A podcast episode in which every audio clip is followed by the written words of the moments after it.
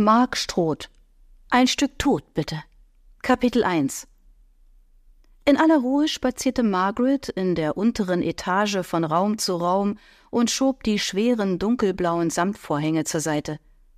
Das hereinfallende Sonnenlicht wärmte und ummantelte sie. Hier und da blieb sie am Fenster stehen und schaute mit zusammengekniffenen Augen hinaus in die Ferne. Ihr in die Jahre gekommenes Cottage lag am äußersten Rand von Little Maine und bot eine fabelhafte Aussicht in die Idylle, die dahinter lag. Soweit das Auge reichte, sah man grüne Wiesen und Weiden mit kleinen Wäldchen. In einiger Entfernung konnte man vom Wohnzimmer aus das alte Schloss von Little Maine sehen. Erhaben thronte es auf einem Hügel und hatte früher die Siedlungen ringsherum überwacht. Heute lockte es mehr Touristen, die den Charme längst vergangener Zeiten erleben und spüren wollten. Es befand sich mittlerweile im Besitz der Rutherfords, doch lebte dort keiner von ihnen. Margaret wandte sich ab vom Anblick der Schlossmauern im saftigen Grün und wackelte barfuß über die Holzdielen. Die patschenden Geräusche erinnerten einen an eine Ente. Margaret genoss es, sich ohne Schuhwerk fortzubewegen. Egal wo sie war, zog sie, sobald sie saß, ihre Schuhe aus und genoss die Luftzüge, die Zehen und Fußsohlen umspielten. Zu Hause trug sie weder im Sommer noch im Winter Schuhe. Dieses Gefühl von Leichtigkeit empfand sie als wahren Genuss, auch wenn andere es mitunter stirnrunzelnd beäugten. Als nächstes ging Margaret in die Küche, wo sie alles für die Zubereitung ihres Apfelkuchens vorbereitet hatte. Ihr fast vierzehnjähriger Neffe liebte ihn, und sie wollte ihm bei seiner Ankunft eine Freude bereiten. Es würde das erste Mal sein, dass er bei ihr eine längere Zeit übernachtete. Mit routinierten Griffen gab sie eine Zutat nach der anderen in die Rührschüssel, und wenig später füllte sie den Teig in eine Backform. Die angeschnittenen Apfelspalten verteilte sie sodann kreisförmig und schob ihr Werk in den Ofen. Vor Verblüffung lachend stellte sie fest, dass sie diesen bisher nicht vorgeheizt hatte. Du Schussel, man könnte meinen, du wirst alt. Rasch betätigte sie die Drehknöpfe am Ofen und schaltete die Eieruhr auf die entsprechende Zeit ein. Den Kuchen wollte sie nicht auch noch in der Röhre vergessen. Solche Malheure passierten ihr schon mal und sorgten in ihrem Umfeld immer wieder für einen Lacher, vor allem bei ihren Schülern. Die Grundschullehrerin war bei den Kleinen beliebt. Das lag zum einen daran, dass sie für jeden Blödsinn zu begeistern war, zum anderen war sie sehr direkt und sagte, wo der Hase lang lief. Da Margaret die Ordnung liebte, räumte sie gleich darauf die Küche auf und wusch die benutzten Utensilien ab, die sie anschließend in den Schränken verstaute. Jedes Teil hatte seinen festen Platz. Sie konnte nahezu irre werden, wenn Freunde ihr beim Abwasch halfen und eigenmächtig Sachen an falsche Orte stellten. Daher bestand sie grundsätzlich darauf, dass man sie, wenn es unbedingt sein musste, lediglich beim Abräumen des Tisches und Abtrocknen unterstützen durfte, aber alles andere ihr oblag. Die Uhr tickte im Hintergrund. So hatte Margaret noch genügend Zeit, ehe Elizabeth sie zu ihrer kleinen Freitagsrunde abholen würde. Ihr Blick fiel auf die Schiefertafel, die sie von ihrer Klasse zum Schuljahresende geschenkt bekommen hatte. Dort notierte sich die eigensinnige Lehrerin seitdem regelmäßig alle Dinge, die sie zu erledigen hatte, um bloß nichts zu verschusseln. Laut Liste fehlte lediglich das Herrichten des Zimmers für ihren Neffen. In den kommenden Tagen würde er die Sommerferien bei ihr verbringen. Margaret durchschritt von der Küche aus das Wohnzimmer, wodurch das Geräusch ihrer patschenden Füße für einen kleinen Moment verstummte, als sie den Teppich beim Sofa überquerte, um zur Treppe zu gelangen. Stufe für Stufe erklomm sie den Weg nach oben. Dass sie nicht die fitteste war, merkte Margaret jetzt wieder. Es waren eindeutig zu viele Kekse und Kuchenstücke in den letzten Wochen. Jahren, gestand sie sich tadelnd ein, als sie die ersten Schritte hinter sich gebracht hatte. Ein wenig behäbig hiefte sie sich nach oben. Auf der Hälfte blieb sie stehen. Es war nicht so, dass sie schnaufen musste, aber ihre Knochen fühlten sich wie siebzig an, obwohl sie erst fünfunddreißig war. War sie in vielerlei Dingen sehr organisiert und diszipliniert, so zählte dies nicht für ihre Ernährung. Margaret war schon immer ein Genussmensch gewesen. Es fiel ihr nicht leicht, bei leckerem Essen Nein zu sagen. Da stand sie nun und schaute die Treppe hinauf. Zur Sicherheit stützte sie sich am Geländer ab und gelangte im Schneckentempo ins Obergeschoss. Hier befanden sich die ehemaligen Kinderzimmer von ihren Geschwistern und ihr, ein kleines Bad und das frühere Zimmer von Grandpa Ian und Granny Lorna. Vom Treppenabsatz ging sie nach links bis ans Ende des schmalen, schlauchartigen Flures, wo ihr älterer Bruder sein Zimmer im Hause der Großeltern gehabt hatte. Beim Eintreten vernahm sie den Geruch von früher und schwelgte ein wenig in Erinnerungen. Sie öffnete das Fenster zum Garten und richtete das Bett für Benjamin her.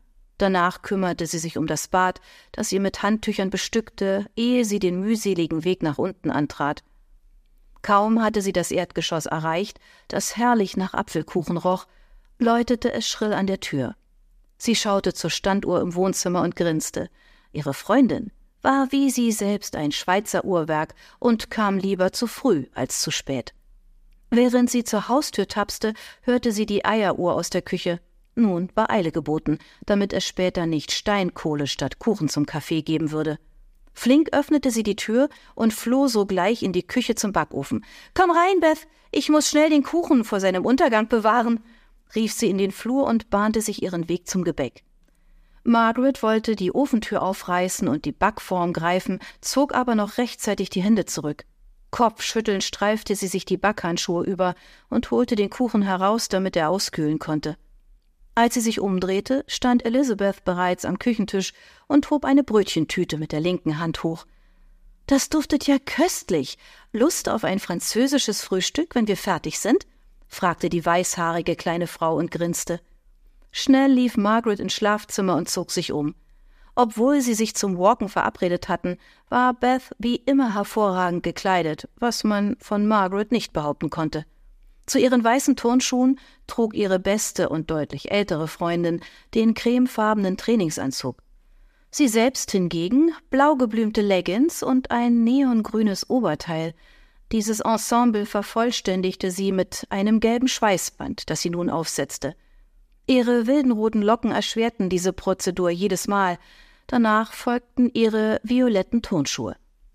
Ich bin startklar, Beth, und zu dem Frühstück sage ich garantiert nicht nein. Immerhin ist es eine Tüte aus Pamelas Kaffee. Ich bin mir sicher, dass sich in dieser wieder umwerfende Croissants befinden, gab sie gut gelaunt von sich, während Beth ihr zustimmend zunickte. Nachdem sie ihre Stöcke aus der Garderobe neben der Haustür genommen hatte, begannen die beiden Freundinnen ihre Route. Wie zwei Stockenten marschierten sie langsamen Schrittes zunächst den kleinen Weg am Bach entlang, der in Richtung Zentrum führte. Ihr Tempo war seit jeher moderat. Einerseits lag es an Margarets mangelnder Kondition, die dringend verbessert werden musste, andererseits bremste Elizabeths Hüfte den Elan. Und? Schon alles für den kleinen Mann vorbereitet? fragte Elizabeth, während sie ihres Weges daherschlenderten. Just als du geklingelt hast, war ich mit allem fertig, antwortete Margaret und schnappte ein wenig nach Luft. Wir müssen öfters zusammen diese Runde walken, ich habe mich wie eine Elefantenkuh die Treppen nach oben geschleppt. Es folgte ein herzliches Lachen der beiden, das abrupt endete. Ohne Vorwarnung war jemand an ihnen vorbeigerannt, so dass sie beide erschraken und einen Hopser zur Seite machten. Margaret konnte sich noch rechtzeitig an eine Eiche abstützen. Kann der Blödmann nicht aufpassen? stieß sie aus und blickte dem Übeltäter nach. Bei genauerem Hinsehen erkannte sie den Mann in seinem typischen Laufoutfit. Er winkte ihnen entschuldigend zu, ohne zurückzusehen. Robert Kane, einer ihrer nächsten Nachbarn und engsten Freunde, der hier täglich seine Laufrunden absolvierte. Der hatte es aber eilig. Das kannst du laut sagen, Beth. Trotzdem hätte er sich bemerkbar machen können. Der wird bei unserem nächsten Treffen noch eine Ansage bekommen. Margaret machte eine kleine Pause, dann schüttelte sie den Kopf. Ach was, das werden wir ihm jetzt direkt sagen. Elizabeth hatte keine Chance, Einwand zu erheben, da Margaret ihren Walk energisch schnaufend fortsetzte.